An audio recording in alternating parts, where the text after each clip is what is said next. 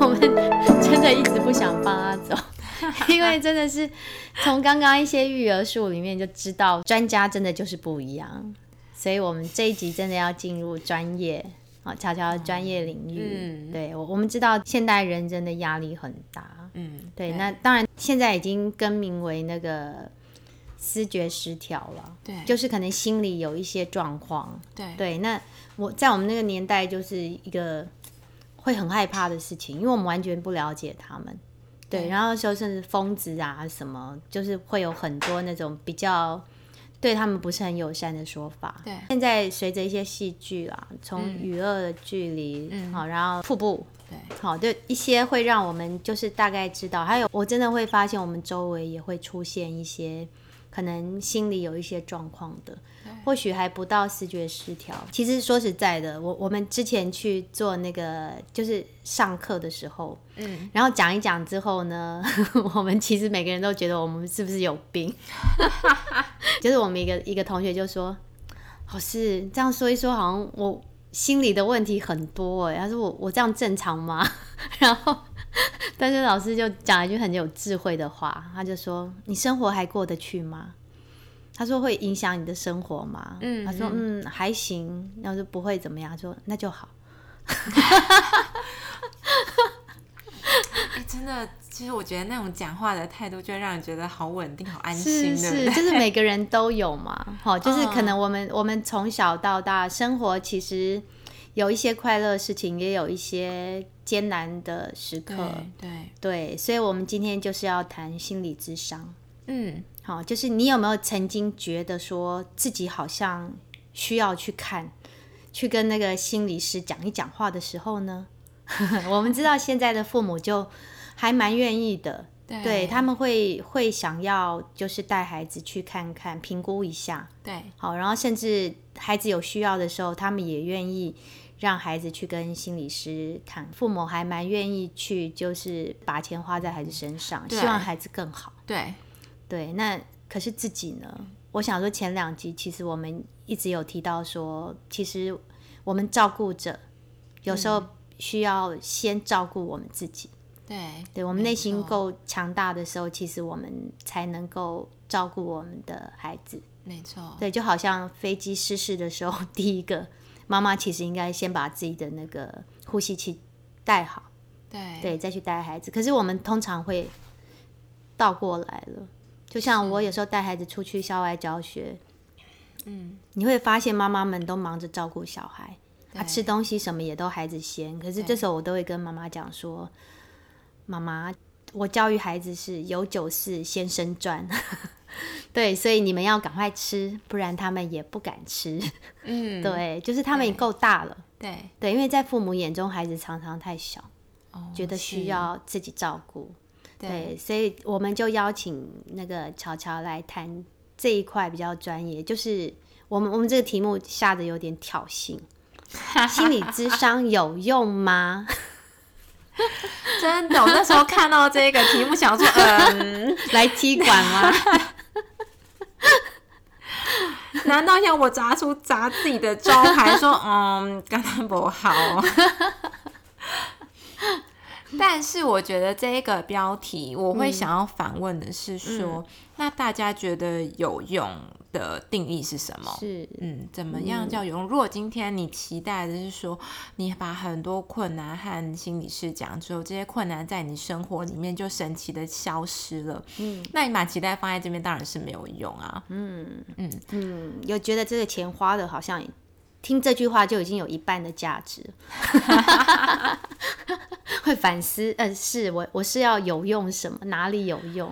嗯嗯，对，嗯，因为我觉得很多，嗯、呃，我在智商所里面接到的案主，在很多人其实是第一次接触接触心理智商，嗯，那嗯，我们在第一次的时候都会花一些时间来。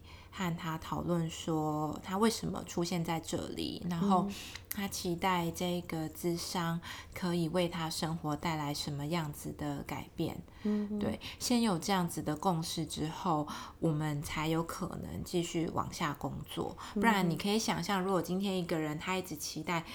嗯，心理师就是要给他一些非常直接的建议，教他要怎么做。如果你一直把期待放在这边，那这个智商走到后面就会越来越失望，因为我们一开始就没有达成共识。是，对。那我觉得大家好像多多少少都会知道说，嗯，心理师不会直接给你建议。嗯，对，我觉得这也是很多人他们在接受心理智商过程里面。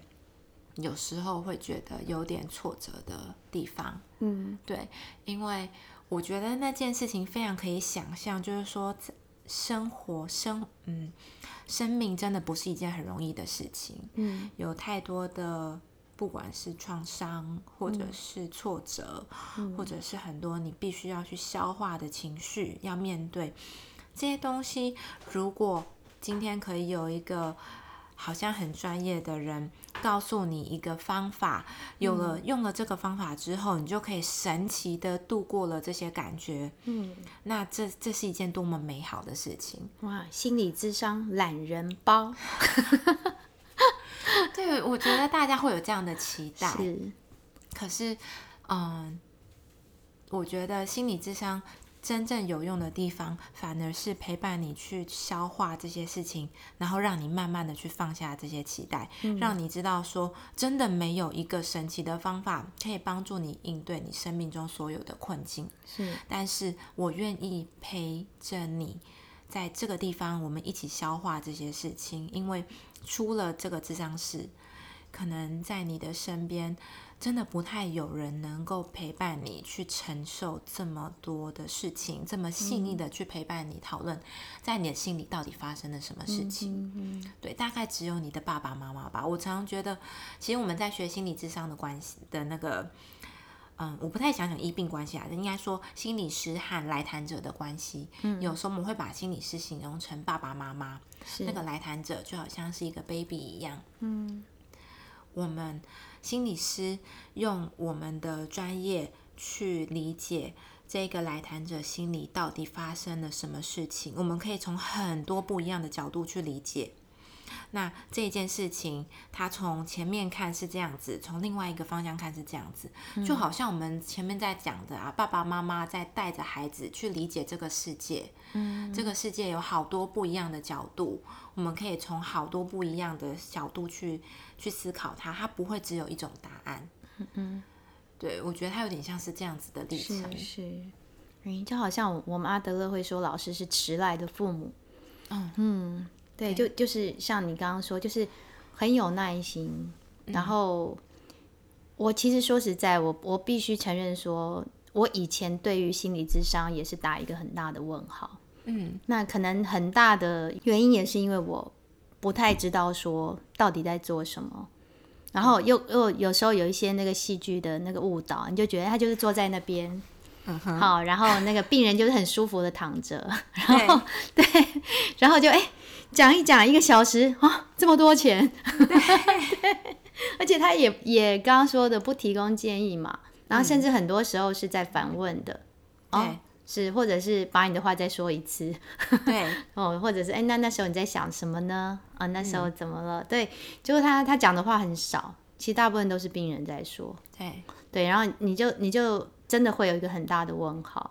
可是后来我我就是我会常提到阿德勒老师，嗯，哇，你就就看到那个功力了，因为他他们的书有时候就会有那种逐字稿，嗯。你就看他们，他们的那个直服其实不是没事做，他们其实一直在蹲点，就你就感觉他就是一直在很很细心的听，然后要忍住哎，对，这样要忍，对，因为像我们老师就是人皆好为人师，常忍不住就要出手。我觉得，我觉得学阿德勒对我很很大的帮助就是忍。嗯，就是有时候看到一些东西，时候如果未到，你不要急。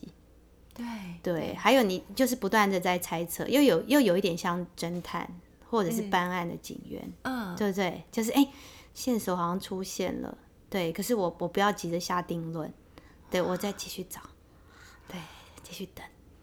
你你你根本就可以自己讲完心理智商是什么，好棒哦！对，我觉得你把那个。很很就是精髓的地方都有讲出来。那种忍啊，就是。嗯有些时候，你真的是要非常，我们花大量的时间、嗯、大量注意力在听你到底在讲什么。嗯，而且那个注意力不是在讲说，今天你讲这东西，我们前面在讲的是对还是错。嗯，我们不是在下那个评论，而是在这个故事里面，你到底惊艳到什么？为什么你必须要过来和我讲这件事情？你想要听到什么？那这个听到什么？为什么对你这么重要？嗯，那个。有人认同你，有人肯定你，嗯、或者是有人可以，嗯，陪你一起去好奇这个过程，嗯、对某些人来讲，其实是非常非常少的经验呢。嗯，是是是，嗯、所以我们有时候会提到说，成为孩子生命中的意外。对，我觉得心就是我心理师，他真的就是在扮演这个角色，嗯、就是他可能在外面，人家都是对他质疑，或者是打击他，或者是什么。可是他他来到这个空间，有人愿意支持他，愿意相信他，对对，对他好奇，嗯，他可能在外面是一个 nobody，是，对，然后哎，在这个地方有一个人这么在乎他，对，嗯，这这个就有一个支持力量在了。我们有时候也会讲，那是一种矫正性的经验哦，是把他之前的那个取代掉。对，嗯，是是，就是他这孩子可能从来没有人这样。被被这么用心的对待，而且这个人他真的全心全意的把注意力放在你身上，听你想讲的东西，而且对你的东西，他不是只是全盘的接收哦，他还会真的更好奇，想要知道更多。然后你甚至会说出一些你自己都没有意识到，原来你有这个想法，或者是哦，原来我我曾经这么想过的一些话的时候。我觉得那个经验非常非常的特别，嗯，对，而那个真的是心理师跟当事人他们有一个共识，就是我们愿意一起在这边花一个小时的时间，很有品质的，然后很慢下来的，一起去谈论这件事情，嗯嗯，对。对，所以他他最珍贵的是那个你陪着他一起去挖掘出他不知道的自己。原来那个力量是他自己的，对，我觉得对这个可能比起别人告诉你怎么做更珍贵。对对，嗯嗯嗯，所以我们我们不是不给建议，我们也不是不想给建议。如果今天可以给你一个建议，然后让你快愉愉快快的出去，我觉得那真的就是我们何乐不为？是，但是嗯，可能就是在我们的训练里面，在这样陪伴历程里面，我们发现其实。要给建议是一个最快速，但是也说真的讲直接一点是比较粗鲁的方式。是，嗯，而且可能不太负责任哦，就是短期看到效果，可是可以撑多久呢？对，他可能不久又要回来找你了。接下来告诉我怎么做。是啊，是啊，而且那那个建议对他来讲，好像某些人他刚好可以去闪开。嗯，我我必须自己去为我的决定负责。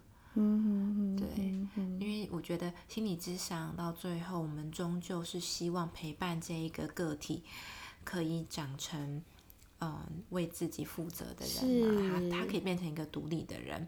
今天，嗯，有些人他来我们面前，虽然他是一个成人的样子，但他其实内在是个 baby。嗯，对我们。我们要怎么去陪伴这个大 baby，去慢慢的做出自己的选择，然后去承接这些选择之后可能会带来的各种痛苦。嗯，对，我我觉得那个过程，如果有一个人可以陪伴你去度过，其实跟你自己独自去面对那种感觉真的会差很多。嗯，是，就是你去踹没关系，我在。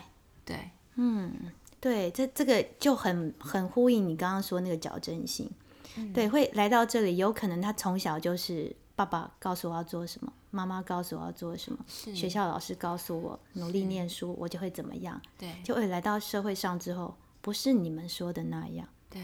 对，所以有可能他进来的时候，他也是带着期待，哎，那你告诉我我要怎么办？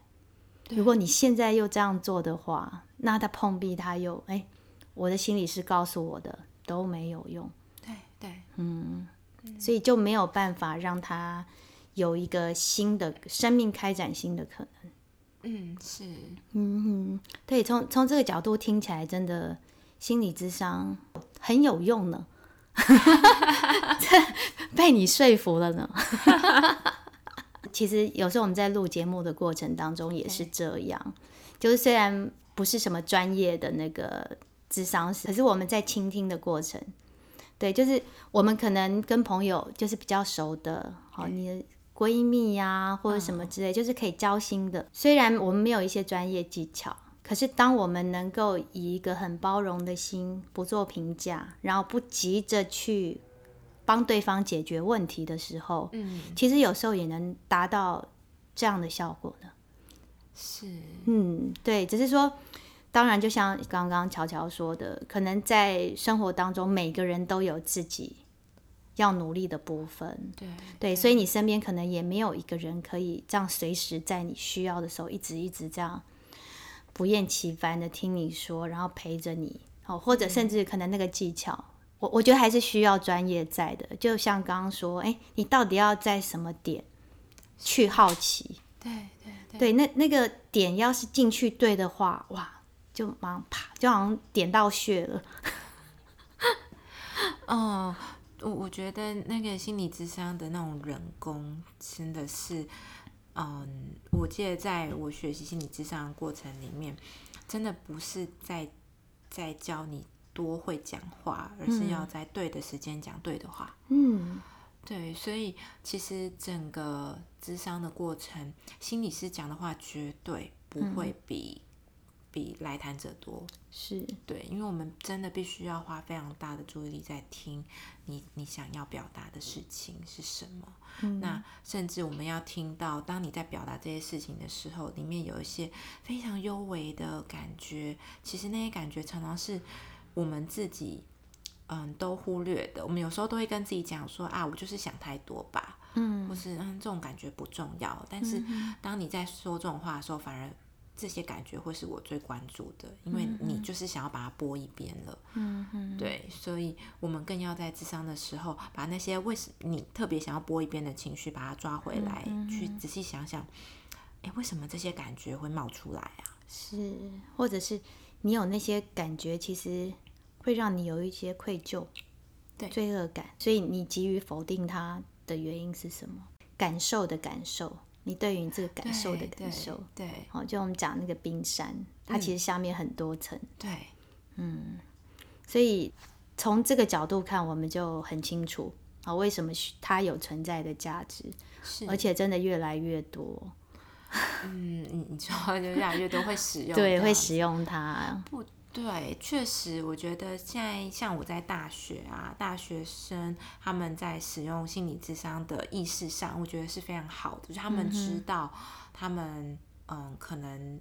可以好好的去使用这样子的资源去谈话，嗯、可能也知道说，哎，出社会之后你要用自费的心理智商，它的价格真的是比较高。是，那像我在社区，其实接比较嗯多是。嗯，像你一开始前也有讲到说，很多家长愿意把钱丢在孩子身上，嗯，那。但是这些家长他们本身到底有没有需要呢？其实大部分我会发现，他们也需要一个说的空间。是对，因为当你今天这个孩子出现某些状况的时候，你可以想象家长的状况会有多焦虑。嗯，对，他一定没有办法很轻松的去看待这件事情，嗯，甚至我觉得里面有些攻击会对着自己，就是我是不是在某个环节没有做好，嗯，所以我的孩子会变成这样。嗯，又或者是说这些家长。他自己在成长成长的过程里面，他确实也经历某些痛苦，是，所以他很担心说，我我会不会又重复了我的妈妈或我的爸爸对我的方式，我会不会变得跟我的妈妈一样？还是很惊恐。一旦意识到说，你最讨厌的妈妈的部分，怎么在你身上？对，完全复制的时候，我觉得真的很惊吓哎！我有一些个案来的时候。他他其实其实反而是这个动机推着他过来的。嗯、我不想变得跟我妈妈一样，那我要怎么办？哦，所以你去找你的大部分还是自己过去的，有没有那种就是比方说家人叫他去的？通常如果是家人叫他去，这些痛苦的家人通常会先来找我咨询。先解决自己的问题，就是可能会来问我说：“那就是我的家人有这样的状况，我要怎么叫他过来？我要怎么办？”哦，对，因为有些人。有些人的状况是他自己虽然有一些状况，可是他没有病逝感。我们讲病逝感就是我知道自己不对劲，嗯哼，但他会让身边的人很痛苦。对对对，其实痛苦的是旁边的人。对，所以这时候身边人就会先来，先过来找我。是是，对。所以我上次去新布兰的时候，我就有看到，哎、欸，墙上有一个，就是我们上次请降尼来的时候，他谈的是一个大的蓝图。对，然后我去的时候发现，哎、欸，整个运作的很好。嗯，它包括有一个，其实就是我我们说过，在我们我们这一代对于这个东西可能会有一点抗拒，对，所以他把它包装成一个，也不不能说包装，应该说就是让你比较安心的空间，就是你没有要来看医生，你没有要来做什么，你没有什么问题，你只是来喝咖啡，可是喝了之后呢，就是那个环境之下，大家很自然的聊，对，然后就会看到，哎、欸。墙上有一些讯息，哎、欸，其实是可以来聊一下，对。对，然后然后他就提到说他们有有陪伴一个个案，对，好像四五三三到五年，哦，蛮对，是蛮久了，对，然后就是最后一个比较好的目标就是让他有社会情怀，是不是？嗯、就是让他可以融入社会，哦，对对对，好，可以有好好的那个人际的关系，然后感觉到自己有贡献。嗯，对，我我看到他一些画，我很喜欢呢。嗯，哦，对，他的画真的是蛮特别的。嗯，对，这个就是 case，他确实是蛮特别。嗯，我不知道那时候讲你他是讲说是爸爸带他过来，他对他他其实没有在节目当中讲，是后来我最近一次就是我们有一个，我也很高兴有这样很棒的循环，就是我们听众听了之后就就对新布兰很有兴趣。对，然后我就带着他去，嗯，因为真的也很忙。我们大概就是开幕那时候去 打个勾，对，之后就没有。哎，几年了？三四年，三四年。哇，那等于就是也差不多开没多久就在陪伴这个个案。对，好，他提到是说是爸爸来喝咖啡，对对，然后就。希望说你们可以帮助他的孩子。我觉得为为人父母真的一定会很担忧，自己走了之后怎么办？对对对，然后就开始了这一个陪伴。对对，然后我就觉得很棒哎，就是所以刚刚后来乔乔又有提到说，如果要让我们甚至更大一点的长者。他可以就是比较没有心理压力的去接受这、嗯、这个帮助的话，可能要用一些方式，对，好让他不要有这种压力，就是我我是真的有问题了。对这种方式，对，因为你其实可以感觉到不同世代的差异，嗯、他们对于心理智商的接受度的那个开放度，其实是很不一样的。嗯、那我觉得它整体的趋势是，其实是往越来越开放。所以现在越小的世代，他可能对于心理智商啊，他的就是，呃，我们以往认为那种污比较污名化啊，嗯、或者是嗯。呃比较没效啊，去求神问卜可能还比较有效，那种状态其实是越来越降低。是，但是对于比较长辈，我讲的可能是五六十岁的以上的长辈，嗯嗯，心理智商对他们来讲，其实还是有一定的距离。嗯，对，所以通常面对这样子的长辈。嗯，比较长，他们会接触到心理师有几种管道，一种可能是怕他的子女 帮他们安排，嗯，然后另外一种可能是因为嗯长照的关系，嗯，因为现在长照二点零在跑嘛，那其实居家心理师是可以直接到你家去做一些晤谈的，嗯，对，所以嗯，我自己也是因为就是长照。心理师的关系，所以才比较容易接触到比较高龄的误谈者。嗯，那这些高龄误谈者，他们要怎么样慢慢的去相信你这个心理师？我发现其实有一个蛮大的动机是，他们往往会从身体上的反应去觉得，去发觉自己原来是不对劲的。嗯，对，我们讲那个高龄者的忧郁症，嗯，很长的表现其实是在身体的抱怨上。所以他可能一开始会抱怨说，他很多事情都做不好，嗯、然后他嗯、呃，觉得身体常常这里痛那里痛，嗯，但是可能常常去医院绕了一圈之后，医生就说并没有找到真的太明显的病灶，嗯，对。那通常这样的状况，这个长辈他又明显的哎，好像生活比较没有动机呀、啊，嗯，那我们其实是可以往高龄的忧郁那一块去假设的，嗯，对，嗯，就是去。找一下心里有没有什么匮乏的部分？对，嗯，嗯，我们在做那个评估的时候，其实常常会先除去除掉生理上的因素。如果你今天生理因素确实都已经排除了，嗯，但是这个长辈的状况并没有太明显的改善的话，其实我们是可以往心理方面去假设。嗯，对。所以如果讲大白话，是不是就是可能我们常会讲说长辈们讨拍的？一些行为，嗯，对，他可能就会跟你说啊，我哪里痛或者什么，其实就是希望你可以关切他。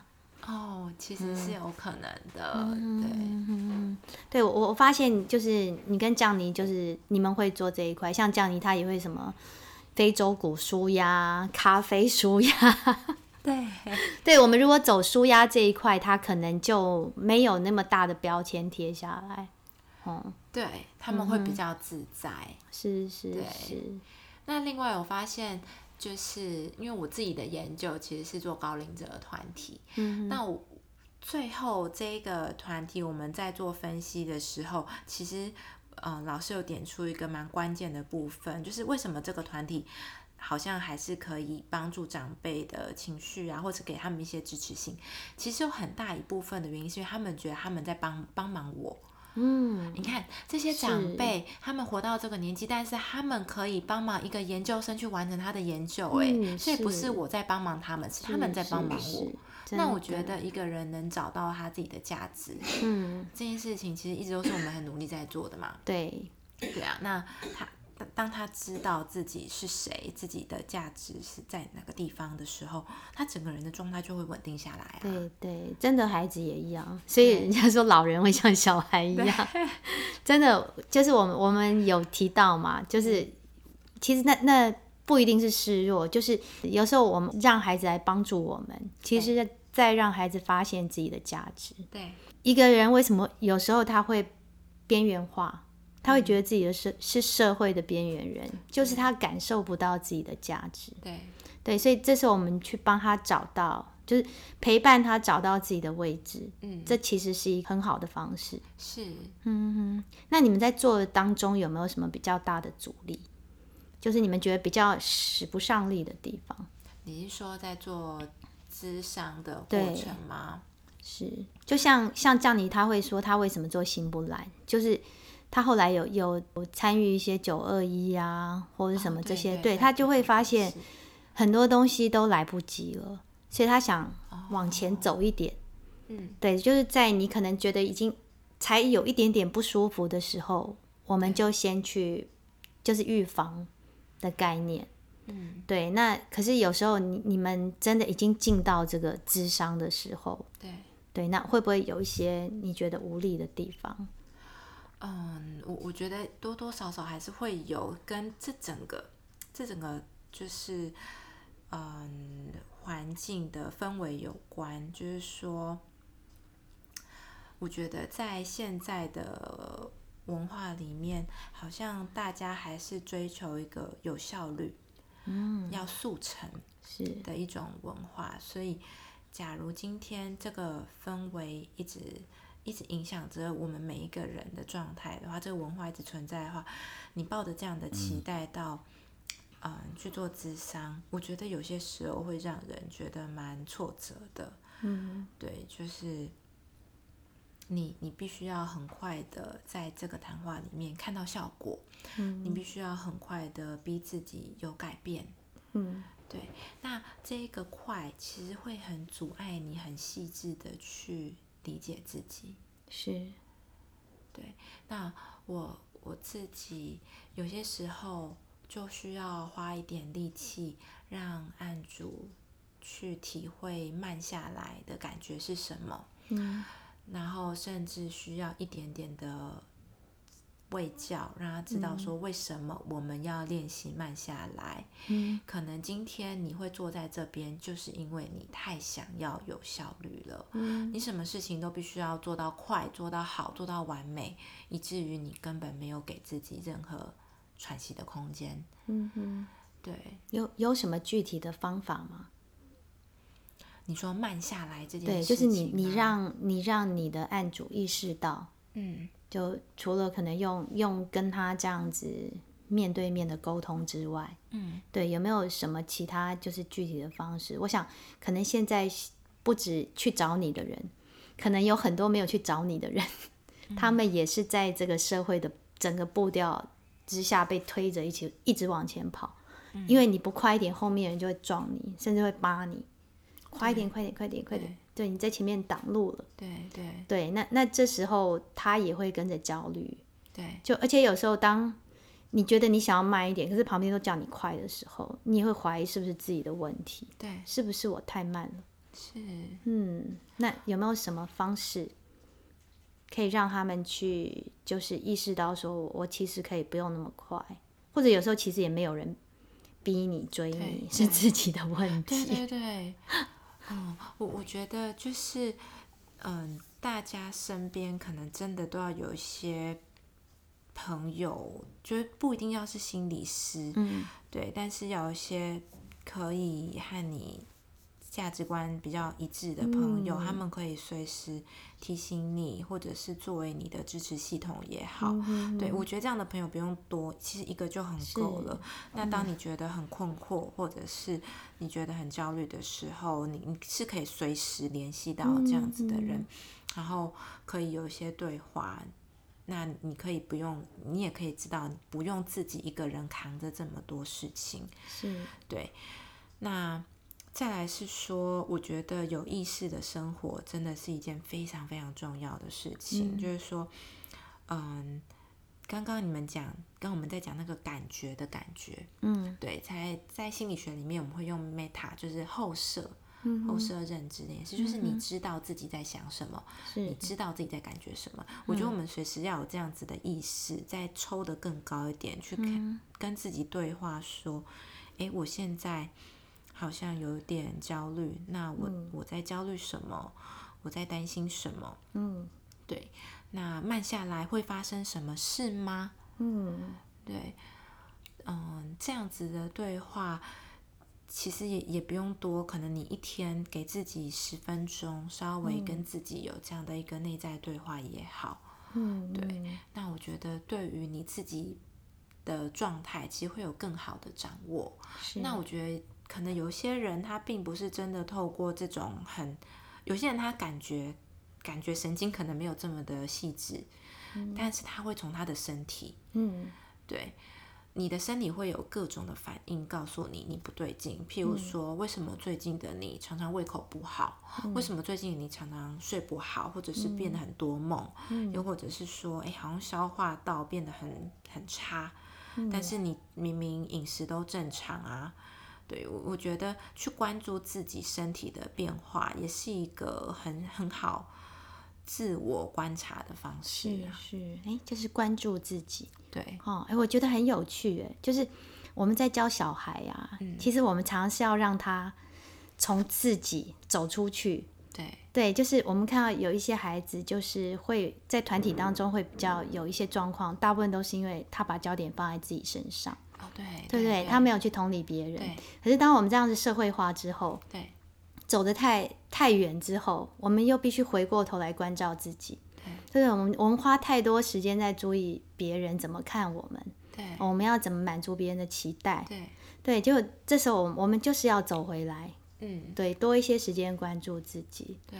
对，我觉得真的是这样。我觉得我退休之后，我多了很多时间觉察。对，就你就会感感受到刚刚你说的那个，就是真真的就是朋友就是这样的朋友不用很多，可是你知道你，他就是会形成一个磁场。对对 对，因为你们都都不是那种要谈说我要物质啊，或者是赚很多钱或者什么，就是你们常常在做的就是心灵的交流。对对，然后彼此的关心，嗯，我觉得这个就是当你有余力。好，我们这样子做之后，然后你跟你的朋友也可以形成这样的对话。对，哦、嗯，这样这样其实真的就是一个很棒的支持系统。对，嗯，我觉得你有这样的支持系统，其实你也真的不一定要来找心理师了。你们真的是那种医者父母心，就是希望生意不用太好。我们走的是直的路线，哈，是对对，对。我我们大家平常在生活当中就彼此支持，嗯嗯，然后然后我们把我们的这么厉害的心理师留给真正需要的人。不过真的也话要说回来，就是你真的有 hold 不下去的时候，然后你发现，诶，你旁边的朋友对他们可能现在没有个时间跟精力 hold 住你的时候，对对，那其实。你身边是有这样一群人的，对啊，有美女心理师承接你所有的心事，愿意陪伴你走过这一段。嗯、我觉得人都有低潮，是真的啊。其实我们心理师自己也会，嗯、呃，需要找，不管是督导或者是我们自己也必须要有心理师。是，对，哎，真的，所以我们常常会说旁观者清嘛。对，对啊，这是真的。对，我们自己在太近的时候，其实真的。可以 就看到那个东西变得很大，没错，可是旁边都看不清楚。对啊，就是其实我其实是一个非常入世的心理师。你看我前面都还在抱怨老公不洗碗，但是我下一秒就要跟着就是不洗碗，就是 对啊，先生也不给力的的太太，嗯、我们还是必须要嗯去理解他的困境是什么。嗯，对，所以我觉得。嗯，有些时候我在和个案谈话的时候，个案都会问我说：“为什么他都已经来智商这么久，他还是会对这些事情生气，或者他还是很有感觉？”嗯、我都会让他知道说，其实心理智商真的不是要把你变成一个无情的人呢，是，是，对，他反而是。要让你去接受自己的情绪，是。是是，对，所以你有这些情绪很棒啊，你可以意识到自己有这些感觉。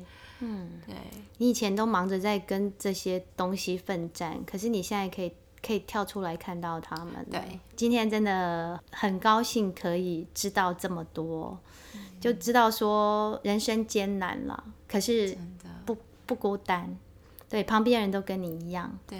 对，所以我们可以互相支持。没错，对，有时候我我现在很 OK，对，那你可以靠着我，对。对，那我不 OK 的时候。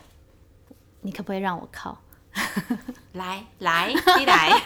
对，所以也可以 OK，也可以不 OK。对，对 是好，非常谢谢乔乔。我们很想继续聊，可是真的刚刚老公已经在那个 SOS 了，所以女儿想吃地瓜，老公地瓜你都搞不定，你是生在台湾吗？对呀、要告诉他地瓜放哪里。好，那我们要赶快放我们巧巧妈妈好回去那个 烤地瓜。是，那我们很欢迎随时那个要锻炼一下老公的时候，好，随时再过来跟我们聊，没问题。目前看起来是那个乔神之锤比较厉害，虽然不是我们想象的那种石破天惊那种充满爆发力的。